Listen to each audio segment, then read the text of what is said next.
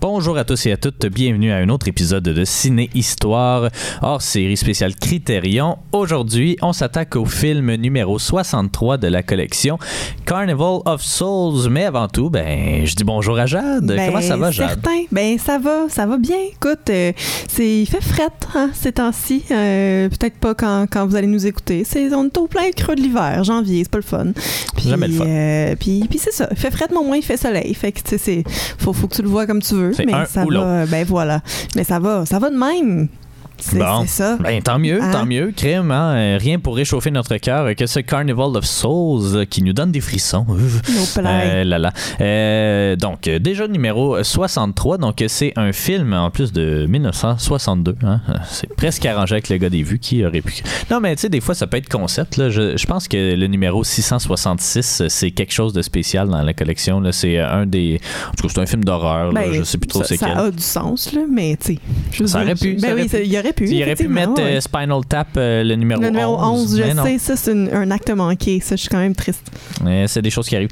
Euh, donc, c'est ça, un film euh, 1962 de Herc Harvey, hein, un réalisateur qu'on connaît pas beaucoup, avec raison, parce qu'il a seulement fait un film de fiction, et c'est celui-là, donc un en un dans la collection, c'est quand même pas rien.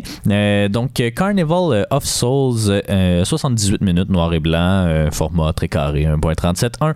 Euh, ça faisait longtemps qu'on n'avait pas rappelé les specs euh, d'un film, Euh, mais on a, évidemment, on a G en main, hein, la petite, euh, bon, on l'entend On pas. l'entend pas du tout. On l'entend pas du tout. Ça veut dire que c'est du bon produit, mais on l'a ici en studio. hein, Peut-être. voilà. Ah, voilà. Euh, donc. Euh, Carnival of Souls, euh, c'est euh, un film. ouais, Je suis pas prêt à dire que c'est un film d'horreur, même si peut-être qu'à l'époque ça faisait Ben, je, peur. je pense mais- que oui. Je pense qu'on peut dire, je sais pas comment Critérion le tag, probablement, probablement horreur, mystery ou quelque chose comme ça. Probablement. Mais je, je pense qu'on peut dire que oui. C'est juste qu'aujourd'hui, ça, ça atteint pas nécessairement les effets recherchés dans le temps parce qu'on a vu beaucoup de choses, on est plus averti comme public aussi. Mais si je me replace dans le contexte des années 60, oui, c'est un, c'est un film d'horreur. Ouais. là, euh, Mais c'est pas, tu sais, même à l'époque aussi, il y en avait des films d'horreur que c'était, qui faisaient des jump scares ou des trucs comme ça. Euh, Ben, il y en a un petit peu là-dedans quand même. Là, on voit des spectres euh, apparaître Oui, mais- euh, en auto, puis c'est toujours la même, la même face du même gars, dans le fond, qui est d'ailleurs le réalisateur, euh, qui, pas, apparaît à, à plein de moments. Il ça- apparaît, mais c'est pas des jump scares. Non, mais c'est elle, là, elle capote un peu, elle Ben a oui, peur. normal. puis- ben oui, mais non, non, C'est pas je- des jump scares. Jump scares, c'est Oui, c'est stagé avec le gars des vues de comme on va mettre de la grosse musique là, puis euh, il y a un gros reveal. de. On va, on va cacher euh, le plan Ouais. caméra puis euh, se tourner. Il n'y a pas ça ici. On est plus dans un, une espèce de thriller psychologique. Là. Je sais Ben pas oui, comment aussi, le dire, là, mais, mais, mais on- film d'horreur psychologique. Je l'appellerais film d'horreur quand même, là. Faut pas, faut pas y enlever ça.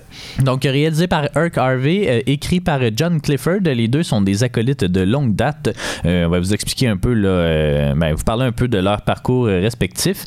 Euh, la musique, la très bonne musique est de Gene Moore, une musique entièrement composée à l'orgue. Euh, ça ajoute un peu à l'espèce de gloomy euh, qui règne, un spooky peut-être, là, qui règne un peu partout autour du film. Euh, distribution, ben, c'est tous et toutes des acteurs euh, pas ben, professionnels, mais qui n'ont pas joué dans grand-chose. Euh, donc, euh, Candace Illegos euh, qui joue Mary Henry, euh, Francis Feist qui joue Mrs. Thomas, euh, donc une tenancière. On va vous... ben, pas une tenancière, ça, c'est, ça a rapport avec Ben, un bar, elle est là, mais... propriétaire d'une chambre, de maison Ouais. de chambre, en fait. C'est ça. Sidney Berger pour John Lyndon qui, qui Le joue voisin. le voisin. Art Ellison qui joue le, le prêtre ou le ministre qu'on l'appelle dans le film. Stan Levitt qui joue le docteur et Eric Harvey, tu l'as mentionné, là, qui joue euh, The Man, tout simplement, donc qui, qui joue cette apparition spectrale-là. Euh, comment c'est une apparition spectrale? Ben, on va, on va parler un peu du film, on va dire un peu, euh, on, va, on va le résumer euh, en quelques mots. Je sais pas si tu veux y aller, sinon Ben, j'y vais. je l'ai vu à plusieurs reprises aussi. Oui, là, oui, fait que- mais non, je peux y aller. En fait, on commence avec une, une scène où des, des jeunes bandits veulent, Ouais. faire, veulent faire une, une course, là, une race en char. Puis il y a une gang de gars, une gang de dans, l'autre auto. Puis euh, finalement, ils passent sur un pont, là, pour vrai, à peu près gros comme celui. euh, c'est quoi la ville à. à, euh, proche d'ici, là. La sortie 85. Richemont, mais Oui, ça, c'est pas, mais- pas tout le monde qui nous écoute de Sherbrooke, ça, ça veut rien dire. Mais... à peu près gros de même, là, un minuscule pont, puis euh, l'auto des filles tombe dans l'eau, dans le fond. Euh, puis là, euh, il y a quand même un bon moment qui passe, puis il y a une des trois filles euh, qui, qui sort de l'eau. Les deux autres, on présume qu'elles sont mortes. Puis euh, cette fille-là est un peu déboussolée, euh, décide de, de refaire sa vie, de partir à Salt Lake City. Euh, puis elle a eu euh, une job d'organiste là-bas. Elle, elle joue de l'orgue, donc elle a eu euh, cette job-là. Fait qu'elle part, puis euh, là, elle rencontre ça, Miss Feist qui euh, lui propose une chambre. Il y a son voisin, là, qui, qui la crouse tout, tout le temps, à chaque occasion qu'il y a.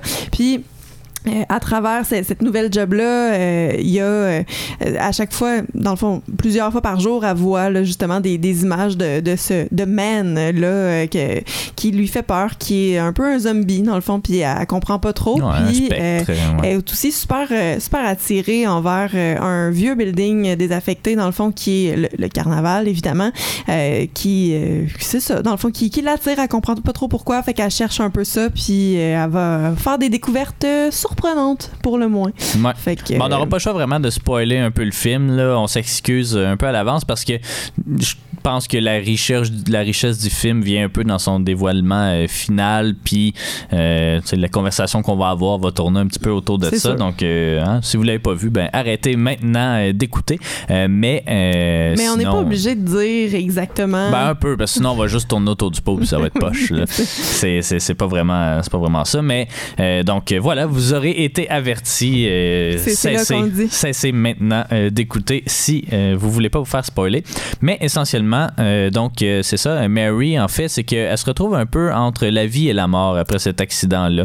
Euh, elle est pas trop sûre. Ben en fait, on le sait pas jusqu'à la fin où là on comprend qu'elle est morte. c'est pas vrai qu'on le sait pas non, jusqu'à non, la mais on fin, a des là. On a indices, des indices, on a des moments quand même, mais on le sait pas officiellement. Bon, c'est ça. Fait qu'on sait pas avant la fin si elle est morte ou si elle est vivante. Mais donc c'est ça. Puis on joue toujours un peu dans cette nuance-là. On comprend pas trop ce que les autres font là, ben, les, les spectres euh, ou les ghouls ou euh, je sais pas comment on, on les, appelle. Zombies, les, les Ouais, mais c'est pas des zombies. vivants, Ouais, les, les apparitions. Voilà.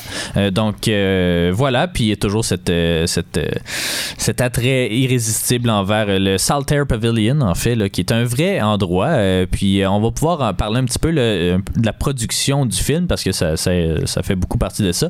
Mais donc, qui est situé à Salt Lake City, tu l'as mentionné, là, mais qui est un vrai endroit qui aujourd'hui, bon, euh, on peut plus ou moins visiter, du moins dans l'état euh, euh, ben, qui était en 1962. Euh, ben, Parlons un peu, ouais, parlons-en un petit peu là. Euh, c'est pas nécessairement une anomalie dans euh, la collection Criterion, je crois, mais c'est probablement notre premier film de ce genre-là, tant horreur que euh, que film de série B. On va l'appeler comme ça, mais tu sais, il il y a pas l'air d'un film de série B nécessairement. Mais quand tu regardes évidemment la production, quand tu regardes combien peu de gens ont travaillé dessus, combien c'est, ben, c'était tout pas des gens qui, euh, qui, qui évoluent dans le milieu hollywoodien euh, du cinéma. Euh, ça a été fait avec un budget, là, tu sais, je pense que ça a coûté 30 30, 000, 30 ouais. quelques mille, là, mais ça, ça a coûté à peu près 13 000 faire le film, puis le reste euh, faire euh, euh, 13 ou 17 000, je pense, puis le reste, c'est ça, c'était pour essayer de le distribuer. Donc, c'est un film vraiment de série B. Là. À l'époque, c'était pas beaucoup faire 30, euh, 30 000 pour euh, un film. Aujourd'hui, c'est pratiquement euh, inconcevable. Un, un- un- un long métrage, là, du moins.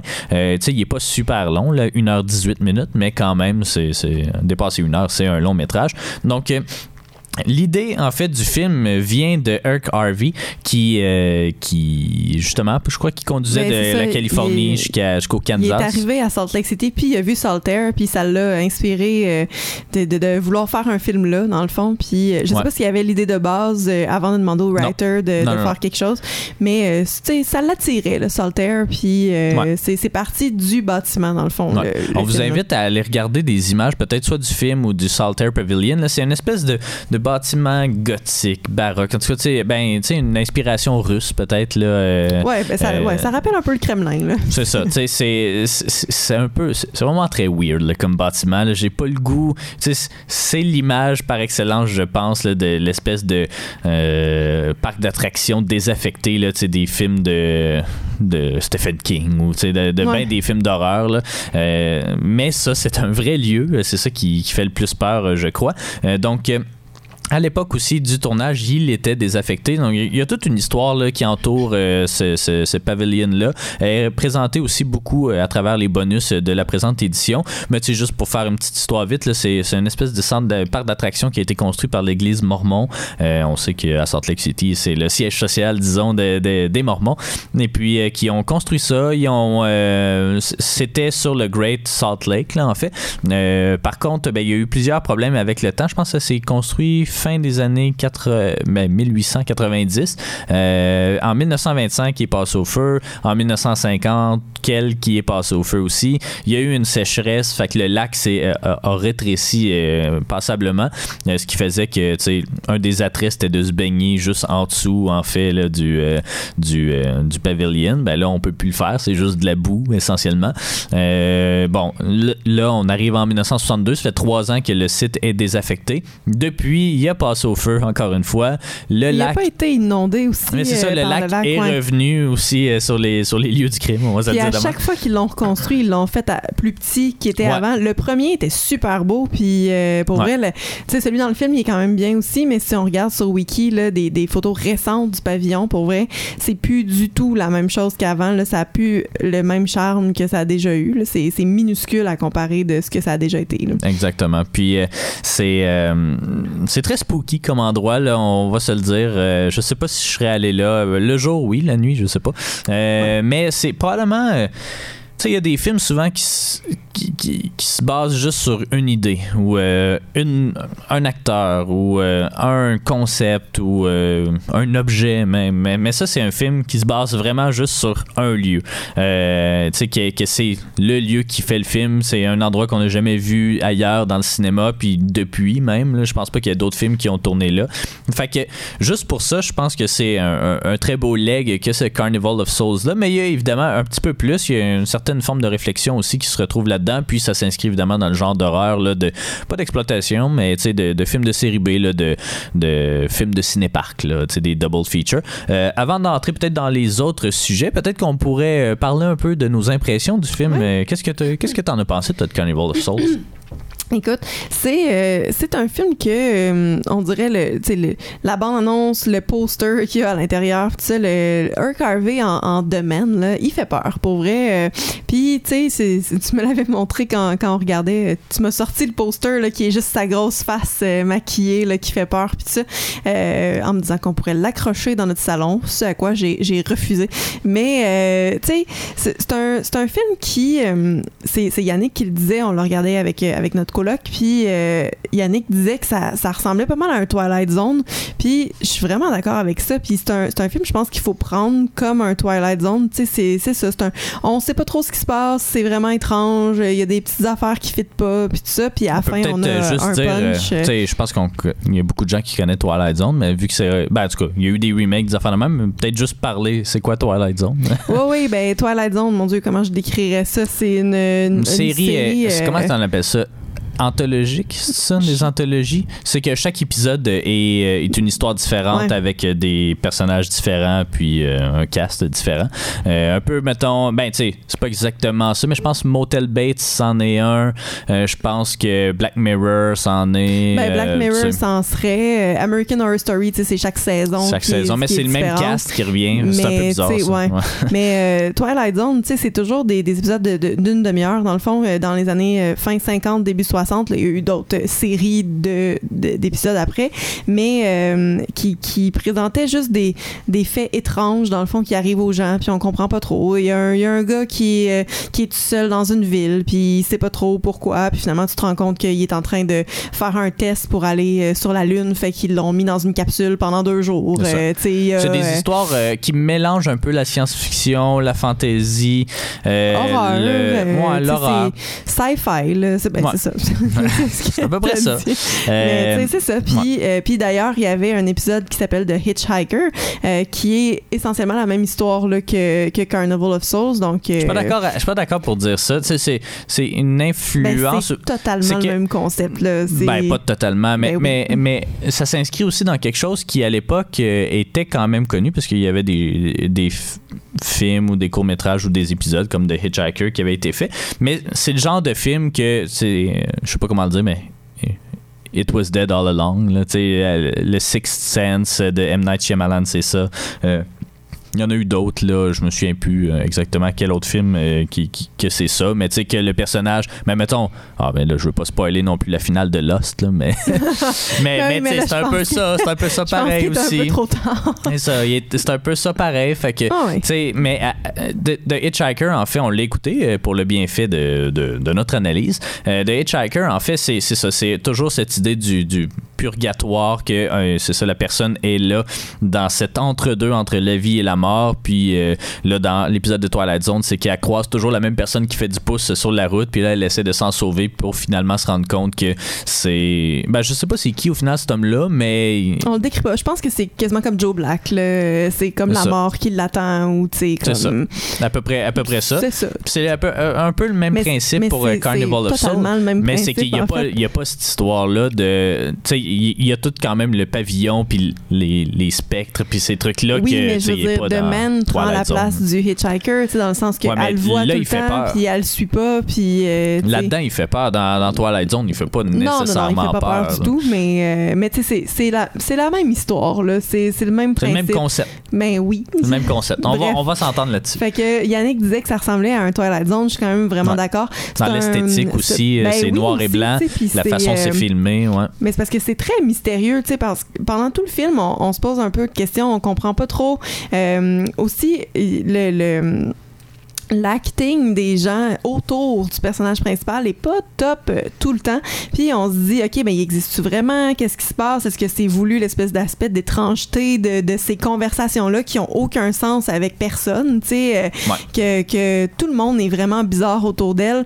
Euh, Il y a des moments dans le film où elle disparaît, dans le fond. euh, puis là, on- Elle rentre comme dans une autre dimension Ben, c'est là, de. La quatrième. Non, mais, ouais. mais c'est ça. Puis là, elle est plus capable de se faire entendre. Elle entend plus les gens. Elle, elle entend plus rien. En fait, euh, les gens la voient plus. euh, tu sais, puis là, c'est comme c'est ça. Elle, elle existe plus. En fait, ça arrive quelques fois deux, je pense. Euh, Puis. Tu sais, c'est ça, on se pose un peu de questions. Au début, on comprend pas trop. Tu sais, elle sort de l'eau, on sait pas ça fait combien de temps qu'on est là, il y a plus personne qui, qui regarde ça. Puis là, tu te dis, OK, mais elle réagit pas au fait que ses amies sont mortes à côté, tu sais, puis, euh, puis on l'avait adressé, ça aussi. Ouais. euh. fait que, tu sais, c'est ça, on se pose toujours comme un peu de questions, évidemment. Bon, c'est qui ce gars-là qui la suit partout, que personne voit, puis tout ça.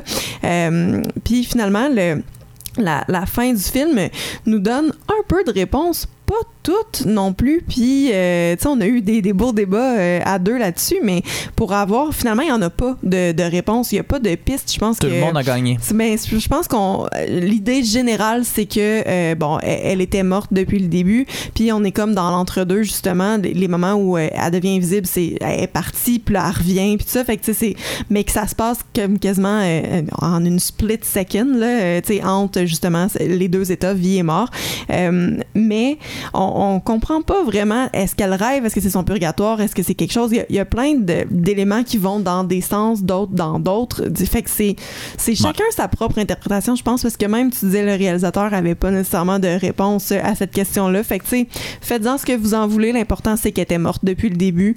Le reste vous appartient. Fait c'est Ouais. euh, ben tu sais, c'est un, film qui, qui est efficace, qui fait euh, qui fait la job, mais euh, qui est pas extraordinaire. Il y a pas euh, justement un gros jeu d'acteurs là-dedans. Il y a pas des grandes situations. Tu sais, c'est c'est très simple. C'est euh, Puis même pour. euh, c'est sympathique aussi là, mais pour enchérir sur, euh, sur l'histoire aussi, tu sais, ou tu sais, les questionnements qui nous passent pendant qu'on écoute le film, ben. Tu sais, c'est ça, c'est le genre de film que il te fait il te fait soulever beaucoup de questionnements sans nécessairement ben sans te donner réponse, mais ça il fait beaucoup plus soulever des questionnements que répondre à tes questions là, Ouais. tu sais, fait qu'il faut pas le voir trop loin non plus là, essayer de le suranalyser non plus parce que je pense pas que c'est un film qui a été pensé pour être suranalysé. Au final, ben les réalisateurs s'attendaient à ce que le film sorte dans les art house là, euh, Irk Harvey dans les commentaires audio, il mentionne qu'il voulait un look à la Bergman puis un, feel à la Cocteau.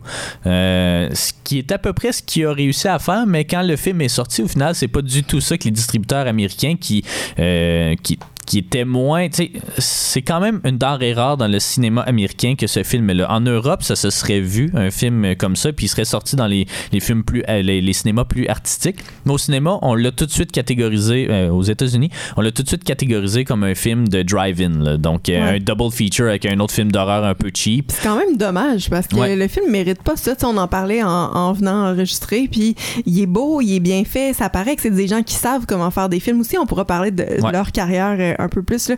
Mais euh, tu sais, c'est- pas cheap. C'est pas euh, quelque chose qui est malaisant. Euh, tu sais, il y a des, des personnages qui le sont. Mais euh, je pense que ça fit dans l'espèce d'étrangeté de euh, qu'est-ce qu'elle est en train de vivre. Puis de, Ouais. on se pose des questions. Fait que c'est plate de lui attribuer la mention comme c'est un film de merde, c'est un film de série B, puis euh, tu sais, il y a pas, il y a pas d'effort, puis ça, parce que c'est pas tant ça non plus. Non. Mais, Mais, mais tu sais, c'est un peu pour ça, je pense que Criterion a voulu redorer son blason, mais tout ça, c'est accompagné aussi d'un mouvement en 1989 de restauration du film, puis de, de la sortie, puis de la projection dans des festivals de cinéma, ce qui a été fait. Puis euh, ça a donné beaucoup d'attention à ce film-là, qui depuis, là, eh ben, il s'était un peu instauré euh, aux États-Unis comme un cult classique, donc un, film qui passe beaucoup à la télévision, que les gens voient beaucoup, mais qui au final, il a pas fait une maudite scène parce que c'était au cinépark, puis c'est tout. Euh, fait que, il y a beaucoup de gens qui se sont mis à, s'intéresser à ce film-là. Puis, c'est ça, en 1989, là, ils ont fait une réunion, ils l'ont sorti dans quelques festivals. Il y a Roger Ebert qui a euh, fait une critique du film avec euh, Siskel aussi, l'autre critique de Chicago. Puis, dans leur émission, euh, justement, ils ont débattu du film. Puis, puis depuis, en fait, là, il est présenté où il devait être présenté, c'est-à-dire dans les salles de cinéma indépendantes, euh, justement, plus comme un art house movie que comme un film d'horreur de série B. Euh, fait que ça a repris un peu de temps. Euh, Je suis pas prêt à dire que c'était avant-gardiste nécessairement parce que, tu sais, Jean Cocteau le fait. tu sais, Bergman, ben, tu au final, quand, quand je pense, je pense qu'il voulait dire quand il parlait d'un esthétique à la Bergman, c'est quelque chose en noir et blanc qui look bien, là. Parce qu'ils sont beaux, les films de Bergman, Seven Seal, des trucs comme ça, c'est des beaux plans de caméra, c'est c'est du noir et blanc travaillé plus que du noir et blanc parce qu'on n'a pas l'argent de faire de la couleur. Euh, fait que, euh, en ce sens, et puis sais, ça, c'est toujours mystérieux aussi, là, un peu comme un film de Cocteau. Il n'y a pas beaucoup d'effets spéciaux dedans. Euh, tout est fait pas mal euh, in camera, mais puis avec des, des plans un peu weird, puis de la musique un peu weird. Fait que, tu sais, ça. Ça paraît que c'est un film de série B, mais je suis à peu près sûr que les films de Bergman non plus, ça coûtait pas si cher que ça à faire, ou il n'y avait pas tant d'argent. Fait qu'en tout cas, euh, moi, ce que j'en ai pensé, ben c'est ça, c'est que euh, j'ai vraiment aimé ça. Tu euh, effectivement, il faut le voir comme un long épisode de Twilight Zone. Il faut le voir comme un film qui a inspiré beaucoup plus d'autres créateurs que que je sais pas comment- Ouais, un film qui a inspiré d'autres bons films plutôt que ça étant un bon film. Tu sais, il est bon le Carnival of Souls, mais tu sais, il n'y a pas justement on, on s'invente un peu une certaine profondeur euh, sc- scénaristique parce qu'on a le goût euh, de- d'y voir quelque chose de plus. Mais j'ai l'impression que c'est pas tant que ça euh, le cas, en tout cas à la base. Ouais, on, peut, dire, on peut. on peut. Comme la, la scène de la fin, là, mon Dieu, j'y pense encore, euh, à me hante. euh, Puis, tu sais, je suis pas prête euh, à, à arrêter mes recherches de- de- d'analyse tant que ça parce que euh, si ton but, c'est qu'elle soit morte depuis le début, faut, faut que ça soit cohérent, tu sais, puis ça. Mais euh, on n'a pas trouvé cette réponse-là, justement, puis je l'aurai jamais. Mais la réalisatrice, euh, pas la, euh, Candace Elegos, elle a demandé au réalisateur pendant le tournage est-ce qu'elle est morte? Est-ce que, est que ça se passe vraiment ou est-ce que c'est un rêve? Puis le réalisateur, ne sachant pas trop la réponse, il a Mais dit ça. dans ta tête, c'est vrai. Fait que c'est ça. Ben, Et on- ça, répond, rien ça répond absolument pas. Euh, à- à- puis c'est bien correct que ça réponde pas parce qu'à un moment donné, tu sais, puis euh, les réalisateurs aussi se sont souvent, ben, depuis euh, justement le, le petit regain euh, d'engouement envers le film, ils se sont beaucoup fait demander justement d'expliquer le film, d'expliquer comment tel plan ou telle affaire ils ont réussi à le faire parce qu'évidemment il était très peu à, à travailler autour du film. Puis lui il aimait pas ça faire ça parce qu'il trouve que ça enlève un peu de la magie du film. Tu sais même tu sais il y a des problèmes de post synchro euh, avec la voix, il du du euh, comment t'appelles ça donc euh, ben t'enregistres de la voix c'est ça, c'est de la post-synchro? Ouais, mais en tout cas, il y a un terme, là, mais c'est, c'est- qui est pas ça. Mais en tout cas, je me souviens plus c'est quoi. Mais, euh, mais puis il s'est fait demander, tu sais, il y a les bruits de pas aussi à un moment donné. Tu sais, tu disais, ah, Ah bon, oui, ça, ça fit pas. Ça fait, euh, ça fait Sean Connery, James Bond euh, des mêmes années. Là, Ouais, ouais. Euh, juste parce qu'elle est en talon, c'est pas des talons aiguilles, là, mais elle est en talon haut, puis le bruit, ça marche tellement pas, puis y a te- c'est très insistant. Mais c'est, le, c'est que c'est pas. pas aussi. c'est insistant, mais c'est que c'est pas exactement où ça se passe dans l'action. Tu sais, il y a toujours un Mais- petit délai d'une demi-seconde. Je sais pas si c'est tant le délai plus ou le son en tant que tel qui, me délai. dérangeait un peu, tu sais, Ouais. euh, juste parce que ça, c'est ça, on a l'impression qu'ils ont juste fait des, tu sais, Ouais, ben, justement ça. taper des souliers à terre. exactement ce oui, mais fait. comme, Ouais. mais on a l'impression qu'ils ont juste tapé des souliers, n'importe quel soulier à terre pendant 10 minutes sans penser au fait qu'elle marchait ou qu'elle marchait pas ou tu sais, c'est, puis c'est ça, c'est des scènes aussi où elle entend pas, fait que dans le fond, euh, on entend juste ça, puis ça prend de la place là. Ouais, mais il s'est fait demander, tu sais, euh, ben pas il s'est fait demander, mais il s'est dit, tu sais, euh, si j'avais eu plus d'argent, mettons, puis euh, je voudrais le refaire aujourd'hui, je le ferais pas, parce que je trouve que c'est une partie de son attrait qui soit un peu amateur riche, là. Euh, puis, puis je le comprends Ben, je aussi. suis d'accord avec ça pour vrai. Tu sais, ça, ça aurait été meilleur de Ouais. qu'il soit mieux fait, c'est sûr, mais en même temps, ça, ça y donne du charme Mhm. quand même, là, les petits défauts. Puis, Ça aurait peut-être attiré un certain public que, tu sais, moi, habituellement, film de série B, j'aime pas ça regarder ça parce que ça a l'air cheapette puis tout. Mais celui-là, il a pas l'air cheap. Puis une des raisons, puis c'est, c'est ce qui fait sa force, je crois, une des raisons qu'il a pas l'air cheap, c'est que euh, c'est vraiment. Tu sais, c'est tourné sur des lieux. Tu sais, je veux dire, c'est, con, là, mais tu sais, quand t'as pas à faire les décors, euh, c'est sûr que ça peut pas avoir l'air cheap. Euh, tu sais, des décors, euh, ça peut facilement avoir l'air cheap si t'as pas l'argent à mettre dedans pour que ça ait l'air réaliste. Regardez des films porno ou n'importe quoi, tu sais, c'est, cheap en maudit, là. J'ai écouté Boogie Nights il y a pas longtemps, c'est pour ça, mais comme, Non, non. non, non, mais tu sais, j'ai écouté Boogie Nights, tu sais, c'est des décors en carton, tu sais, c'est Oh oui. plein de trucs comme ça, puis c'est sûr que ça puis tu le vois tout de suite à l'écran. Tu sais, il y a aucun, même un film à grand budget, euh, je sais pas, mais Ben ou Spartacus ou n'importe quoi, aurait probablement pas été capable de penser un carnival comme celui qui est dans le film parce que c'est un, un vrai carnival. Fait que tu sais ça je trouve que c'est vraiment très intéressant puis en plus ben le réalisateur a réussi à créer des beaux plans de caméra tu sais qui sont pas nécessairement uniques, mais qui sont mémorables. Euh, tu sais, il y a la scène justement où tous les, les morts vivants dansent dans ce pavillon-là. Euh, il y a la scène où. Euh, ben, pas mal toutes les scènes où on voit justement The Man popper en quelque part. Il y, a une- face très reconnaissable. euh, ça, ça fait peur sans faire peur. c'est- inquiétant.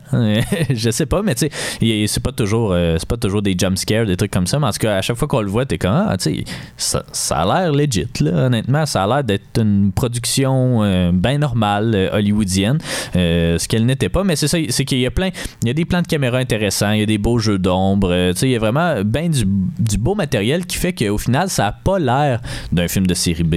Ça a l'air d'un film. euh, low budget, mais quand même hollywoodien. Mais là, on est, on est loin d'Hollywood. On est au Kansas. C'est une compagnie euh, du, Kansas, euh, du Kansas, qui, qui produit tout le film. C'est des, des gens de la ville de Lawrence au Kansas qui, donnent le financement pour que le film se fasse. Là. Fait qu'on est loin de la machine hollywoodienne. Puis, c'est ça, ça fait partie de son charme, effectivement, mais on le remarque pas trop. En tout cas, moi, je l'ai pas vraiment remarqué. Euh, c'est sûr, là, les chars, ils vont pas vite euh, quand il y a une poursuite. Euh, c'est sûr, Ouais. le char, il, il tombe pas mal au ralenti du pont. mais tu sais, ils l'ont fait pour de vrai. Tu sais, il y a plein, plein d'éléments qui font que, OK, tu le vois que c'est un film de série B, mais tout repasse ça. Ce que je fais pas souvent dans un film de série B, mais dans celui-là, ça m'a vraiment pas agacé parce que moi, je suis toujours en, cher- en recherche de je veux le plan unique. Je veux, que, tu sais, c'est quoi l'élément mémorable de ce film-là? Puis dans Carnival of Souls, ben, il y en a plus qu'un. Fait déjà ça, c'est déjà un exploit en soi. Peut-être qu'on peut parler un peu là, de Herc Harvey puis de John Clifford, euh, puis de leur euh, du réalisateur et du Oui, scénariste. oui, oui, je sais, je sais. Ah oui, mais C'est juste que je, je trouve pas qu'on a tant de choses à dire à part qu'ils ont travaillé euh, pour la, la, Mais c'est com- ça. la compagnie. Mais ouais. c'est ça, c'est puis Mais- je trouve que c'est la ben pas la force mais c'est tu sais dans les éditions Criterion, il y en a qui c'est des bonus du film, il y en a des fois que c'est le bonus euh, qui est plus centré sur le réalisateur, sur les acteurs dépendamment de ce qui fait la marque de commerce. Puis là je trouve que on nous amène à penser à un, un type de cinéma qu'on pense pas habituellement, c'est-à-dire le film éducatif. Euh, parce que Herc Harvey souvent il, se faisait demander aussi dans des entrevues entrevue pourquoi t'as jamais rien fait d'autre que Carnival of Souls? Puis lui il était fâché. Il était comme ben j'ai fait bien des affaires. Ça fait 45 ans que je suis réalisateur mais c'est des films éducatifs qu'on se fout un peu parce que tu sais on les voit pas ou c'est pas aussi haut dans notre estime même à certaines époques la télévision c'était pas très très haut dans l'estime des gens. À cette heure c'est ça c'est rendu beau sur un CV de, de, faire une série Netflix ou des affaires de même fait que euh, c'est ça. Puis les bonus de la collection Criterion, ce qui est bien, c'est qu'il nous montre justement les quelques-uns des films éducatifs que euh, Herc Harvey a fait pour la compagnie qui s'appelle Centron, euh, ben Centron Corporation. En fait, c'était une des trois compagnies majeures de films éducatifs. Donc, quand on dit films éducatifs, c'est des films axés sur le développement des enfants, par exemple, des films qu'on passe euh, dans les écoles, euh, des films qu'on va passer sur des dans des entreprises, tu sais, des, des trucs de sécurité. Il a fait un, film de santé sécurité euh, avec la compagnie Cat, là, Caterpillar. Ouais. tu sais, dans un film de promotion de voyage. Exact, du Kansas, tu sais, de la, Kansas Tourist Information ou tu sais des affaires de même. Fait que tu sais, ça c'est tous des films que tu penses pas vraiment ou tu sais, mettons, c'est con, mais je sais pas, là, tu t'en vas faire une activité, mettons du du bungee, puis là, pendant c'est ça. Pendant que tu t'attaches, euh, ben, tu écoutes ta petite vidéo de. C'est drôle que tu dis ça, parce que je pensais justement au vélo volant quand on est ouais, mais c'est ça. tu sais, et, ça prend du monde pour faire ça. Puis, c'est lui, il a fait sa carrière là-dessus. Ça, au final, Carnival of Soul, c'est pas son seul film. Au final, c'est juste une expérience qu'il a tenté parmi sa carrière de réalisateur de films éducatifs. Parce que ça, Carnival of Souls, il l'a fait sur trois semaines. Euh, il a pris des vacances pour faire ça, puis euh, c'est ça, il s'est monté une équipe euh, qui, travaillait chez Centron de toute façon. Puis il est allé faire le film en vacances, puis après ça, il est revenu, puis il a continué sa job normale. Fait que, tu sais, je trouve que c'est bien parce que cette édition-là de, de, de Criterion nous permet justement de voir un peu des autres films éducatifs qu'il a fait. Bon, c'est sûr que c'est très cheesy. C'est un film éducatif. Là. Le but, c'est pas de penser non plus. Euh, d'autres ben, tu sais, de de faire des trucs artistiques nécessairement. Le, jeu est pas, euh, est pas débile, les situations sont un peu exagérées. c'est drôle, c'est drôle. Euh, c'est sympathique. ça a eu sa, période là aussi, c'était beaucoup dans les années 50 jusqu'à 70-80 aussi, là, parce qu'on voyait qu'en Russie, le monde faisait ça, fait qu'ils ont décidé de le faire aux États-Unis aussi. Euh, un peu du brainwash. Des fois, on envoie des, des parodies, le duck and cover, si jamais il y a un volcan qui éclate, il faut se pencher puis se couvrir euh, en tout son bureau, ce qui fait aucun sens, là, mais c'est des choses un peu décalées parfois. Je, viens de, je viens de regarder un épisode de The Crown, justement, où il y a euh, un volcan là, qui, euh, qui ensevelit une ville complètement. Ça s'appelle Aberfan, la, la, ville. Puis c'était justement ça, le prof le disait à ses élèves de mais tous les élèves sont, sont morts. Ben oui, c'est sûr. Euh, non mais il n'y a rien qui se protège contre un volcan. L'événement dans la vie, je pense que c'était comme 144 personnes puis 116 enfants là. Fait que quand même. Ben c'est ça. Mais donc euh, c'est ça. Moi, moi, ce que j'ai vraiment aimé c'est, de pouvoir avoir un, petit aperçu justement, il y en a juste 6 je crois, mais il y en a fait 400 mais d'avoir un petit aperçu justement des autres trucs sur lesquels euh, Eric Harvey et John Clifford aussi ont travaillé. John Clifford qui est son auteur mais qui est aussi un romancier en fait à la base. Carnival of Souls, c'est son premier scénario, mais il avait déjà publié des romans, mais il s'était toujours dit, ah, à un moment donné, je vais faire un scénario. Puis c'est ça quand euh, Eric Harvey il est arrivé avec l'idée, ah, tu il, a, donné deux, euh, deux objets, ben, deux trucs. Il a dit, euh, je veux que je veux qu'il y ait le saltaire dedans, puis je veux qu'il y ait la danse macabre à la fin. Le reste, je te donne carte blanche pour écrire qu'est-ce que tu veux. Puis ça a donné cette histoire là, ce récit du purgatoire là, qui était commence à être à la mode un peu à cette année-là parce que euh, en 1962, la même année, donc euh, il y a un court métrage, là je me souviens plus du titre exactement, mais qui était tiré d'une nouvelle euh, de la fin du 19e siècle. donc ce court métrage-là avait gagné l'Oscar du meilleur court métrage je sais pas trop c'était quoi exactement le nom de la catégorie, mais c'était à peu près ça. C'était l'histoire de quelqu'un qui était mort au final puis qui est dans son purgatoire, des trucs comme ça. Fait que ça commence à être bien à la mode. c'est un peu comme la mode des années 2000 ou fin 90 de t'as deux personnages mais finalement c'est la même, personne mais qui est euh, trouble de personnalité multiple. ça, il y en a, c'est ça. Il y en a beaucoup plus que, que qui était mort tout le long. Fait que, fait que c'est ça, mais euh, l'édition Criterion, je l'ai trouvé très très bien, mais juste pour finir pour mes impressions du film, euh, c'est ça. Le film est très très beau. Euh, le film est très simple. Il euh, faut pas s'attendre à du grand writing, à des, des gros dialogues. Mais tu sais, il est quand même inquiétant, là, le voisin. Là, au, au, final, il y a quand même une belle réflexion ah sur le féminisme à faire là-dedans, puis la place des femmes. Parlons-en, ouais, ben, le, voisin, ben, je pense que c'est le moment. c'est toujours le moment d'en parler de toute façon, mais le voisin, justement, Lyndon, qui, qui, qui est pas capable capable de, comprendre qu'elle veut pas. Là, euh, tu sais. Puis c'était quand même triste parce que euh, t'avais euh, euh, Mary, justement, qui, à un moment donné, est juste tannée de voir l'homme tout le temps, dans le fond, puis qu'elle cherche de la compagnie pour pas être toute seule parce qu'elle veut pas, tu sais. Fait qu'elle accepte que son voisin vienne la chercher après son chiffre. elle accepte d'avoir une date avec lui, d'aller danser, puis tout ça. Mais ça y tente pas. Elle boit pas de bière, tu sais. ça y tente juste jamais d'être avec lui, tu sais. Puis là, elle- on vient à dire au bar euh, comme ah mais hier euh, hier j'avais j'avais pas le goût mais aujourd'hui j'ai vraiment le goût d'être avec toi puis, euh, puis là, il est comme avec moi ou avec quelqu'un juste quelqu'un en général Puis comme non avec toi mais tu le sais là que Ouais. ça c'est pas ça là qui se passe puis c'est c'est quand même troublant euh, de, de voir ça mais je suis Ben, contente ouais. contente qu'on voit ça dans des films parce que tu sais Surtout des films d'époque. mais a- oui, mais il y a quand même une, une réalité euh, à être une femme en général là, qui, euh, qui est reflétée beaucoup dans plein de petites affaires comme ça. Puis dans ce film-là, tu sais, il arrête pas, jamais, tu sais, puis elle arrête pas de dire, puis tu sais, il, l'épie pendant qu'elle est en train de, de se changer en robe de chambre, puis ça, puis il y a comme une espèce de musique, c'est de l'orgue au final, mais qui, qui est un peu jazzy, euh, tu sais, cochon style, puis... euh, Saxophone. c'est, fatigant pour vrai. Puis, on, on se faisait la réflexion à trois. On était comme, ouais, c'est parce que là, il faudrait, faudrait qu'il arrête, faudrait qu'il comprenne. parce que parce qu'il lâche pas. Puis, il est vraiment super insistant. Puis, à la seconde où, euh, tu sais, il, l'embrasse dans le cou, puis là, il y a comme une espèce de, d'effet. euh, il l'embrasse. Puis, quand elle regarde dans le miroir, c'est The Man qui est là. Puis là, elle se met à capoter, euh, évidemment, parce que what the fuck. Mais là, elle est plus vraiment sûre. Puis là, lui, dès qu'il voit ça, il se dit ah ben là, moi j'ai pas le goût de m'embarquer là-dedans avec une fille folle, puis puis tout ça. Puis là, il commence à l'insulter, puis il part vraiment frustré, puis tout ça. Puis mais c'est parce que c'est souvent ça, dans vie en ouais. général, tu sais, c'est souvent ça. Puis c'est ça fait drôle de le voir dans un film euh, d'époque euh, comme ça, mais c'est quand même euh, un- une, une trame narrative du film qui est, qui est vraiment malaisante puis qui est vraiment pas agréable à regarder pour vrai là fait que Ben, on- c'est ouais. Puis c'est au final, tu sais, c'est l'histoire de, de Mary qui est un peu euh, patronized. Je sais pas c'est quoi en français. Ouais, mais- ben c'est ça. Elle se fait, elle se fait mansplain euh, par, par tout le monde. pas, ma- pas mansplain, mais Ben, c'est parce que c'est comme euh, les gens la prennent de haut, euh, Ouais. mais les hommes surtout en Ouais, fait ben, parce que la, la Miss Feist qui est la seule Ouais. autre femme euh, du, du film dans le fond qui, qui est bien chill, là, elle réagit pas trop, mais tous les, les gars de, de ce récit-là, tu sais, il y a un psy qui va voir un moment donné puis il dit ah ben il dit je suis pas je suis pas psychiatre, je suis médecin, mais compte-moi tes problèmes pareil, puis tu sais ah mais tu peux pas t'isoler de la race humaine, euh, puis tout ça, puis il va falloir que tu ça fasses c'est des ça c'est le, pour, euh, prêtre qui dit ça, mais, il y en est mais y un en autre. Ben, Il y en a quatre au final, quatre hommes un peu là, qui, euh, qui, qui, qui viennent un peu, je sais pas là. lurk, là. Ouais, c'est ça. Donc, c'est ça, t'as le prêtre euh, qui vient un peu, pas nécessairement questionner sa foi, mais tu sais, c'est lui aussi qui dit euh, human race. Il y a un petit peu euh, de la mais foi. là. questionne sa foi, oui, parce que elle n'est pas religieuse. Tu sais, elle dit,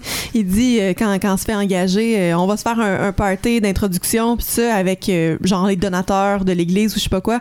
Puis là, c'est vraiment nécessaire? Puis comme ben là, c'est pas une absolute necessity, mais tu sais, il est vraiment en piste de ça pour vrai. Puis euh, il y a l'espèce de scène où elle, devient en transe en jouant de son orgue. Puis c'est vraiment une belle scène. Pour vrai, il y a les mouvements de main qui sont débiles.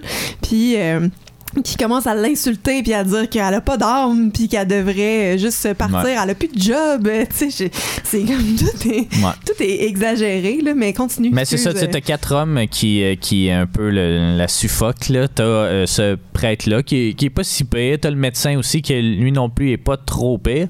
Euh, mais c'est ça, le médecin qui donne des conseils, puis qui, en tout cas, qui est pas psychiatre à la base.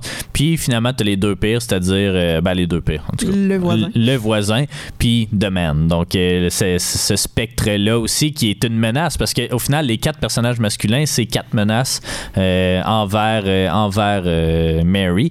Puis, euh, mais tu sais, il, il l'est pas tant menaçant parce qu'au final, il fait jamais rien pour l'attaquer ou n'importe quoi. Il est juste. ben, il veut juste là. il l'attend Ouais, comme il ça, il attend juste l'attend, qu'elle ouais. tombe de l'autre bord C'est un peu, c'est ça. C'est la personne, euh, mais tu sais, il l'attaque un peu, entre guillemets, vers, vers la fin du film, là, dans la scène, ben, la meilleure scène, là, au final. là, mais comme, Mhm. euh, à part ça, tu sais, il est jamais vraiment hostile, mais elle, elle le perçoit comme étant hostile aussi. Là. Fait que c'est ça, t'as as un beau récit, je pense, de, un beau récit féministe à faire là-dedans. Je sais pas s'il est été pensé comme ça. Je pense qu'il y avait quand même une certaine sensibilité. Là. Je pense pas qu'il y a des gens qui font des films éducatifs à longueur de journée euh, ont nécessairement des préjugés ou des, des, trucs. Fait je pense qu'il était quand même très axé sur la pédagogie, sur comment est-ce qu'on peut comme bien construire nos personnages, je sais pas trop, mais comme euh, c'est ça, je pense que pour ça, il est quand même relativement avant-gardiste pour l'époque.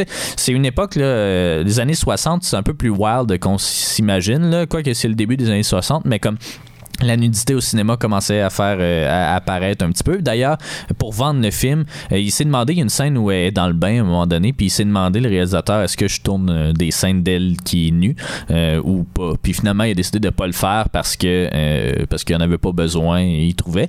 Puis quand il est venu le temps de vendre le film, la première chose que les producteurs lui demandaient, c'était est-ce qu'il te reste des scènes d'elle nue qu'on peut mettre dans le film à la place? Puis heureusement qu'il n'y en avait pas, mais c'est ça, les producteurs, c'est tout ce qu'ils recherchent un peu le, justement le, stéréotype du producteur, du Harvey Weinstein, de n'importe quoi, mais ah, ben comme.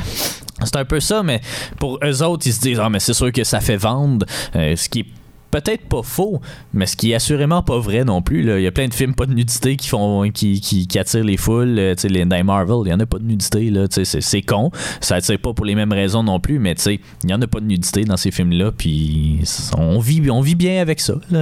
c'est sûr que là, vu qu'on visait un marché de drive-in, peut-être que c'était un critère un peu plus important pour les producteurs euh, à l'époque. Mais c'est ça. Ça montre que la mentalité était très arriérée, mais que le film ici la présente pas nécessairement c'est un personnage féminin quand même assez fort, même si euh, euh, elle fuit beaucoup. Mais tu sais, c'est une femme indépendante qui prend son char, qui s'en va tout seul dans une autre ville euh, sans dire bye à sa famille, qui tu sais, est, très indépendante. Puis au final, ben, c'est ça, finalement elle est morte. Mais, mais tu c'est ça. Je trouve qu'il y a quand même certains éléments intéressants à voir dans ce film-là, outre que son, c'est les beaux plans de caméra. La distribution, c'est ça, est en coussi coussa, mais globalement assez bien. Il n'y a pas assez de défauts dans les personnages principaux pour que je remarque que, c'est mal joué, mais elle est très très bonne. En fait, Candace Elegos, ça m'étonne qu'elle n'ait pas joué dans autre chose, mais elle, était, euh, c'était une élève de Lee Strasberg là, à New York, donc euh, qui est comme une grosse, une grosse, ben, en tout cas un des meilleurs avec euh, Stanislavski pour montrer le méthode acting, ces trucs là. Fait que, tu sais, honnêtement, pour un film c'est vraiment un film de série B qui en est pas un. Euh, c'est, vraiment ça. C'est un film avec un budget de série B, mais qui est, qui, est très. Tu sais, pas nécessairement. Qui, ben, il a bien vieilli. Il a bien vieilli, je pense, mais euh, c'est sûr qu'il est décalé par certains, euh, certains moments. Euh, techniquement, il est pas parfait non plus. C'est pas le film de l'année, c'est pas le scénario de l'année non plus. très très simple comme scénario. tu mentionnais qu'il y avait les scènes où elle passe comme dans une autre dimension où là personne la voit, personne l'entend. Il y en a deux euh, scènes comme ça dans le film.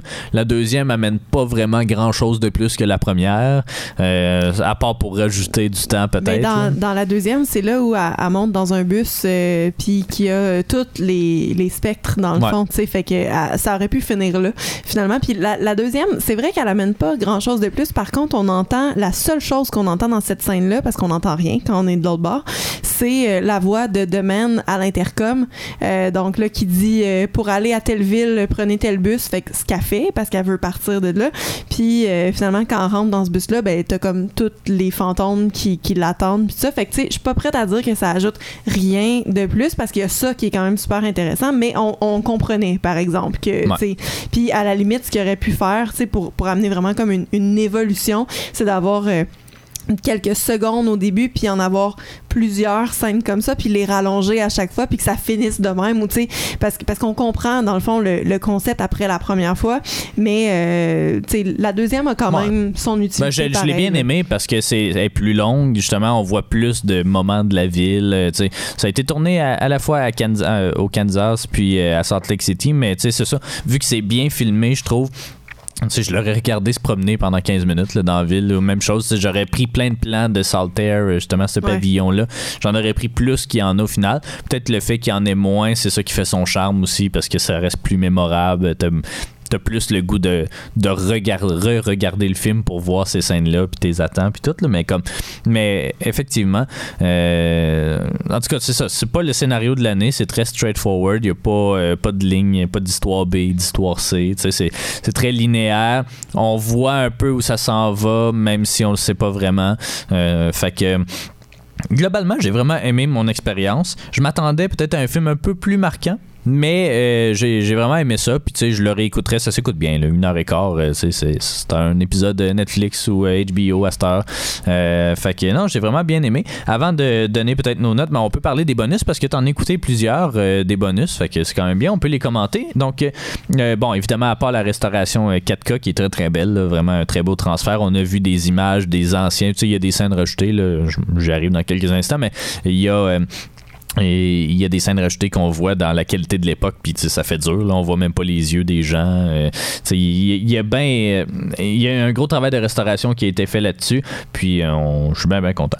Euh, très très beau comme film. Sinon, il y a des commentaires audio avec ben, de certaines scènes. Puis je dirais que c'est plus sur la première moitié du film que la deuxième moitié. Donc avec Irk Harvey et le scénariste John Clifford. Quand même assez instructif.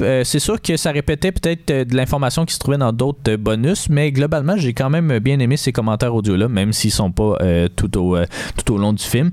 Euh, c'est là qu'on a appris justement les, pour, le producteur puis les scènes de nude. C'est là que j'ai appris un peu euh, ben, leur idée ou leur philosophie un peu du film puis de sa de sa legacy là, de son de son leg. Euh, justement, non, c'est quand même un, un très bon commentaire audio. Euh, ça tu l'as pas tu l'as pas vu malheureusement. Il y a une interview avec le comédien et scénariste Dana Gould qui notamment écrit beaucoup pour les Simpsons, qui lui adore vraiment le film. Je sais pas si c'est lui qui l'avait. Hmm. Non, je sais pas. En tout cas, il y en a un qui disait euh, qu'il l'avait qu'il l'avait pogné à la télé parce que c'était c'était un autre film qui devait jouer à la TV. Puis finalement, c'est ce film-là. Tu sais, il y avait les, les TV Guides là, dans le temps. Euh, ces livres qui donnent un peu l'horaire de la télévision. Euh, puis c'était un autre film qui devait être projeté. Puis lui, il s'attendait à voir ce film-là. Puis là, finalement, c'est Carnival of Souls qui, qui a joué. Il l'a écouté. Il a été un peu impressionné. Puis là, le lendemain, à l'école, il en parle à ses amis. Puis il était comme, mais non, c'est pas ça qu'il a joué. C'est telle affaire. Puis en ce qu'il essayait de retrouver ce film-là puis il le trouvait pas nulle part puis finalement tu sais, ça peut contribuer un peu à son mysticisme mais c'est ça c'est beaucoup par la télévision que les gens l'ont connu c'est par là que le Dana Gould l'a connu aussi. Euh, on en apprend un peu euh, bon on apprend que David Lynch euh, l'a cité comme euh, étant une référence, ben, une étant une, euh, une influence euh, sur son œuvre, notamment Eraserhead, notamment Blue Velvet aussi. Fait que Lost, Lost Highway, ouais. il y en a quelques-uns, on n'a pas vu ce dernier, mais effectivement, je pense que ça cadre bien dans ce que David Lynch ferait. Ben ouais, ben, Lynch en plus qui a fait un, deux personnes, c'en est une. Là, fait qu'on dira pas c'est quoi le film, mais c'est ça qui il a repris les, les deux concepts ben à la mode, puis il l'a fait en plus dans la période où c'était ben à la mode. Fait qu'en tout cas, euh, Mais là, euh, tu donnes, euh, qui tu donnes mentionne- beaucoup d'indices. qui mentionne aussi que c'est un Night of the Living Dead avant l'heure, ce qui est, on, on s'était passé la même remarque aussi. Il disait aussi, parce que lui c'était un grand fan des films de monstres, il disait qu'à l'époque les films de, c'était, très la mode les films de radiation. C'était un peu la crise des missiles cubains, ces trucs là. Donc souvent c'était des films de monstres avec justement des, des fourmis géantes euh, radioactives, euh, des Godzilla, sais, des, des films de monstres. C'était ça un peu le cinéma d'horreur à l'époque. Mais ça, Carnival of Souls, c'est pas ça. Là. Au final, c'est des spectres.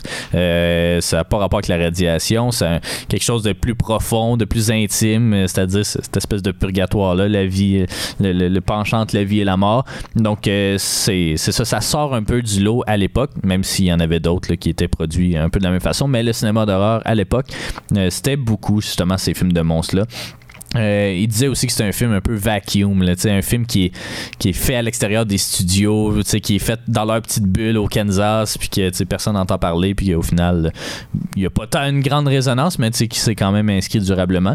Euh, c'est ça, c'est une belle petite entrevue d'un- d'un quelqu'un qui apprécie vraiment le film. Euh, il parle un petit peu, là, c'est ça, sur. L'histoire derrière le film. Fait que ça nous en apprend quand même euh, pas si. Ben, quand, quand, même beaucoup. Je pense que ça dure 15 ou 20 minutes. Donc, un bon petit bonus euh, ici.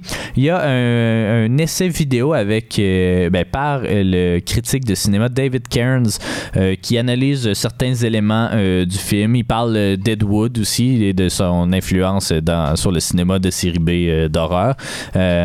Il, parle aussi justement de, ce qui fait que le film et s'est inscrit durablement. Puis il revient toujours à cette cinématographie-là, de ces plans-là qui marquent un peu plus qu'un un film de Godzilla, là, ou euh, ben, les moins bons films de Godzilla, disons, euh, où c'est juste, on veut juste voir du monde se battre ou des, des se battre. C'est pas la même sorte de, de, pas la même sorte de film divertissement slash film horreur que Carnival of Souls ici.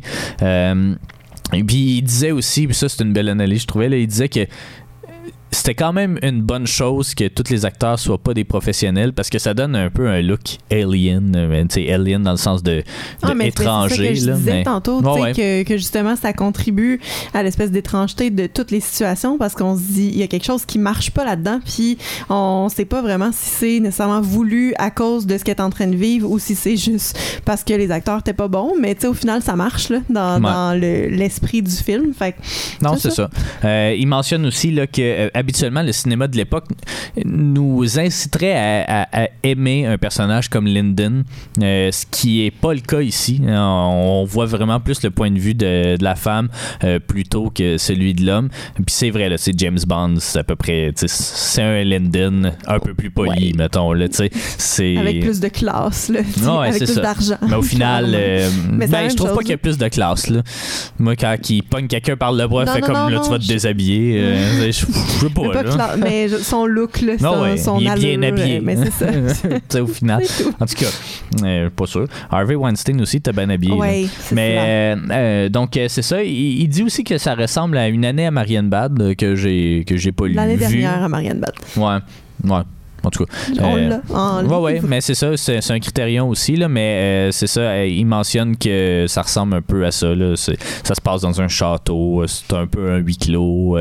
Il y a espèce d'entre-deux là aussi, mais qui est pas vraiment de la mort, mais c'est une espèce de. En tout cas, toi, tu l'as lu, fait que tu le sais, mais moi, je l'ai pas. Ça fait quand même 12 ans. C'est ça.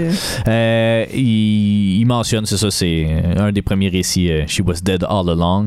Euh, on n'essaie jamais de nous dire non plus qu'elle n'est pas morte. Euh, on n'essaie pas de nous mettre sur des fausses pistes de non, non, vous pensez qu'elle est morte, mais c'est pas ça qui arrive. C'était l'affaire. Ah non, finalement, c'est ça. on n'essaie jamais de ça. On, dissimule ici et là quelques indices sans vraiment nous lancer euh, les indices euh, en plein visage. Fait que c'est un, très bon essai, je crois. Je pense que tu l'as pas écouté au complet, là, mais donc c'est quand même c'est quand même un, très bon essai. J'aurais aimé ça de l'avoir pour toute la durée du film, mais c'est ça, c'était plus un essai vidéo euh, qu'autre chose.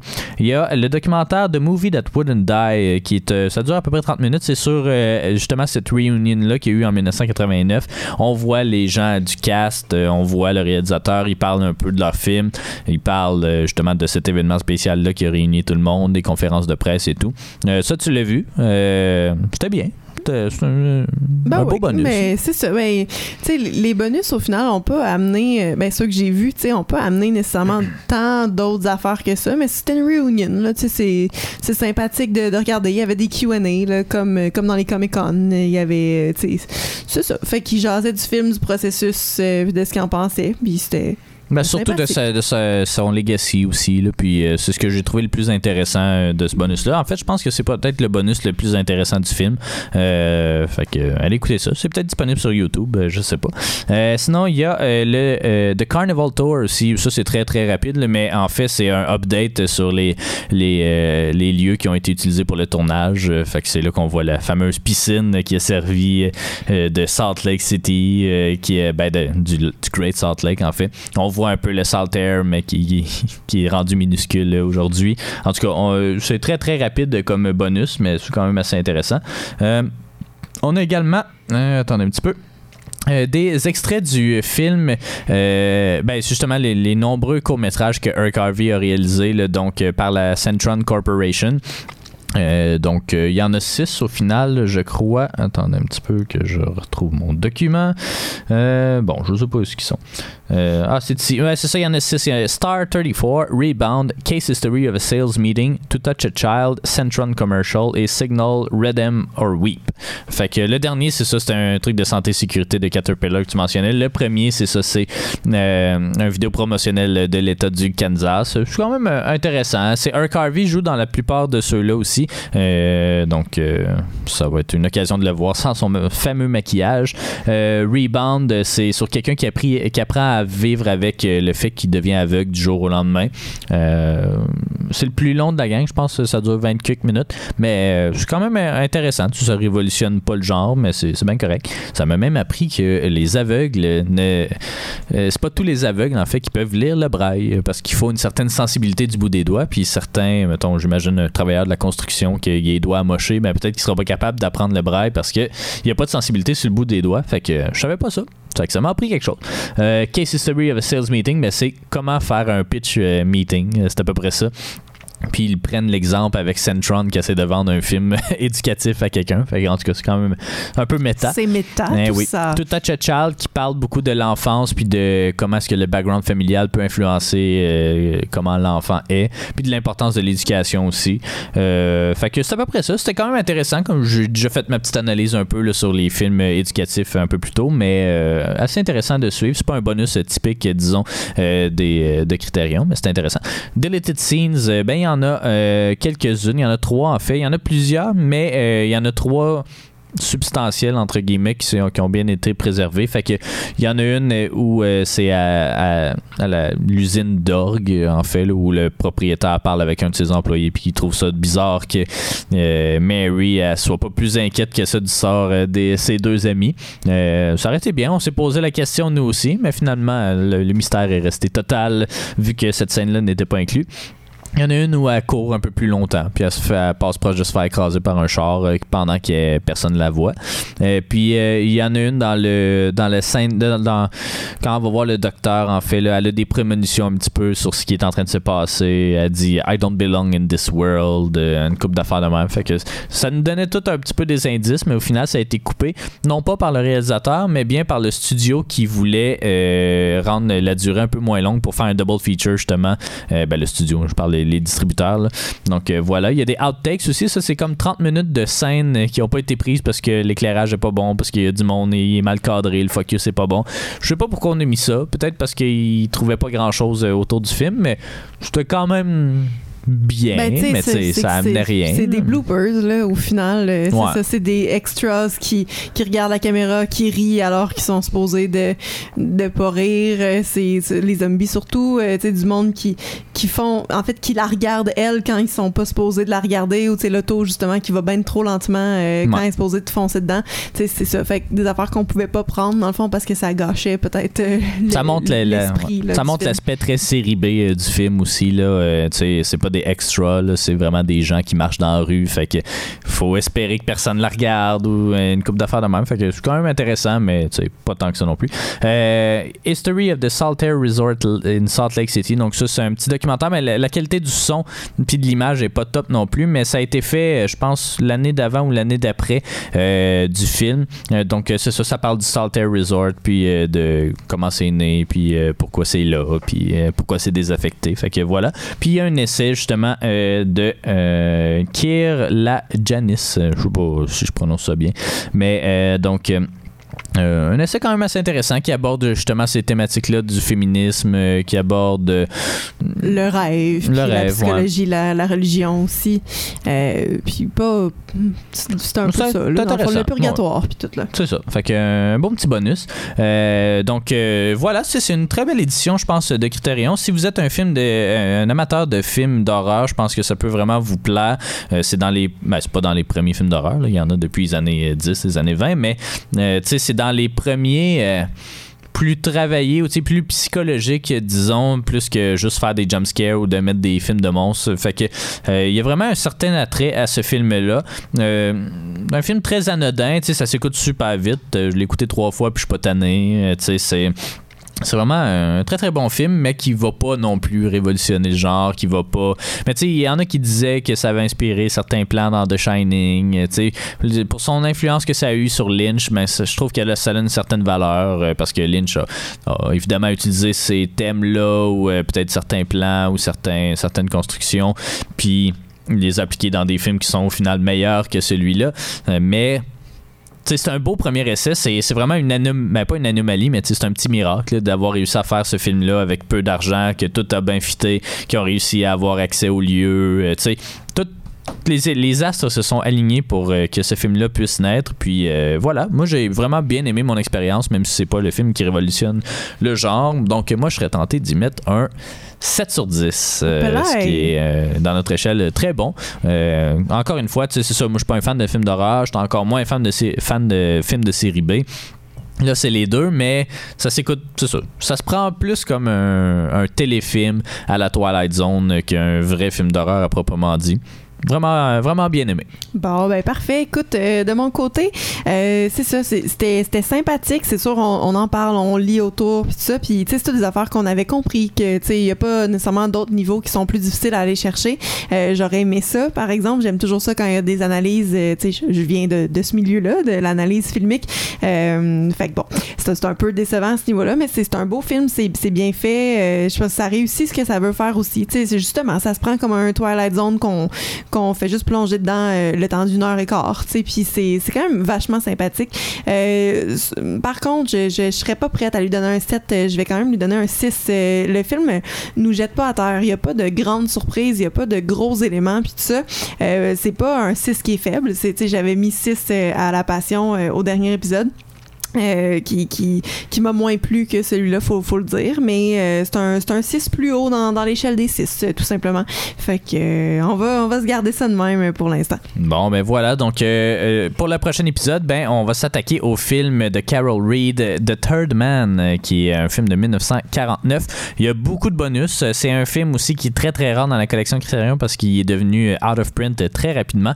On l'a à la maison, donc on est chanceux à ce point-là. 3h48 de bonus? 5 euh, heures, ouais. plus 5 euh, heures, plus euh, écouter le film deux, trois fois pour les commentaires audio puis ces trucs-là. Là. Fait que ça se pourrait que, ben, de toute façon, vous l'écoutez un peu en différé, mais ça risque de nous prendre un petit peu plus de temps à éplucher les bonus de cette édition-là. Mais c'est un film que j'ai vraiment aimé parce que je l'ai déjà vu peut-être deux ans. toi aussi, tu l'avais quand même bien aimé. Donc, on va replonger dedans avec plaisir pour vous pour ce prochain épisode de, de notre hors-série Criterion. Merci d'avoir été des nôtres et on se retrouve pour un autre épisode.